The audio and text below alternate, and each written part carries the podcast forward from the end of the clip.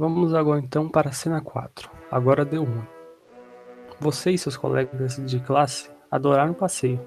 Mal veriam a hora de falar para mamãe e papai quando chegar em casa tudo que vocês viram. De longe, próximo ao elevador, a professora chama você e sua turma. Alunos, vamos, acabou o passeio. Precisamos voltar para casa agora. A turma toda ficou chateada, mas teve que obedecer à professora. Quando sua turma está no elevador, um grande barulho é ouvido. Parece que os feitos do elevador foram acionados e tudo parou, disse um aluno. Ao olhar no, no horizonte, é visto um grande blackout, que um blackout gigantesco atinge a área do prédio, mas o interfone do elevador estava funcionando ainda. E a professora decide chamar alguém do prédio para tomar uma providência. Por meio do interfone, uma péssima notícia foi informada à turma. Turminha, vamos ter que ficar por aqui por um tempinho. Houve um apagão na região. Não tem como descer o elevador sem energia. A turma toda se chateia, mas obedece à professora e ficam quietinhos aguardando socorro. Um dos alunos decide entreter seus colegas e, uma, e lança uma charada para eles resolverem pensar. Pessoal, lá em casa, no jardim, existem três pés de alface, um pé de pepino e cinco de cenoura. Quantos pés eu tenho no total? Vamos ver se você acerta. E aí, qual a resposta? Hoje nós estamos preparados, hein? Temos a Rosiane. A nossa participante Isabela disse que são 11 pés. Eu queria saber a explicação, como vocês chegaram nessa conta aí. Ah, a Isabela colocou aqui a explicação. 3 mais 1, mais 5, e ainda o que eles têm para andar. No caso, mais 2. Ou seja, 11. Esse intervalo estava somando.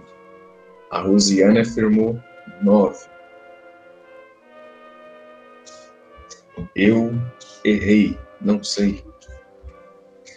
E o Joel, cadê a resposta do Joel? Miquel, tentou, Miquel? Miquel, o Joel falou que é 9 também, igual a Rosiane. Cadê o Miquel? O Miquel acha que é que tem 4. Então vamos descobrir então? Vai lá, seu Augusto. Se você respondeu que são dois pés, você acertou, mas já que não chegamos a isso, sinto muito, né, gente? Isso porque, como nós, ele também tem dois pés, né?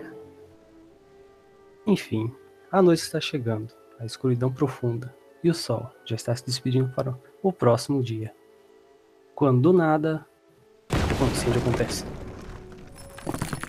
Professor então decide acordar os alunos para tomar uma providência rápido. Acorda, acorda, acorda, disse a professora, acordando os alunos. Os alunos então começam a analisar a situação e avaliar as possíveis formas de fugir do incêndio. Dá para pular do elevador, mas está muito alto. E se nós descer pelo posto elevador? Acho que dá também, mas é muito alto também, tem subsolo. Não dá para nós sair, pois a porta do elevador está presa e o fogo já está neste andar. A corda do elevador está quase se rompendo, então não dá para nós subir. Os bombeiros ainda não chegaram. Vamos ficar quietos e torcer para alguém nos socorrer, disse um outro aluno. E aí? O que vocês acham que é bom fazer? Decide bem aí, viu? A nossa participante Isabela disse que chamaria o Homem-Aranha, mas já que nessa história ele não existe, fazer o quê, né? Vai ter que pensar de novo. A nossa professora Rosiane também deu a sua participação. Ela disse que esperaria um anjo salvar ela. Já o Miquel, acho que ia orar bastante, viu? Eu acho que vai ter que precisar, viu? Então vamos lá descobrir.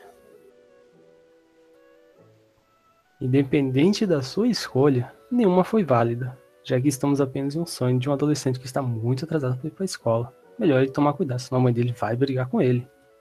E acabou a nossa história. Aplausos.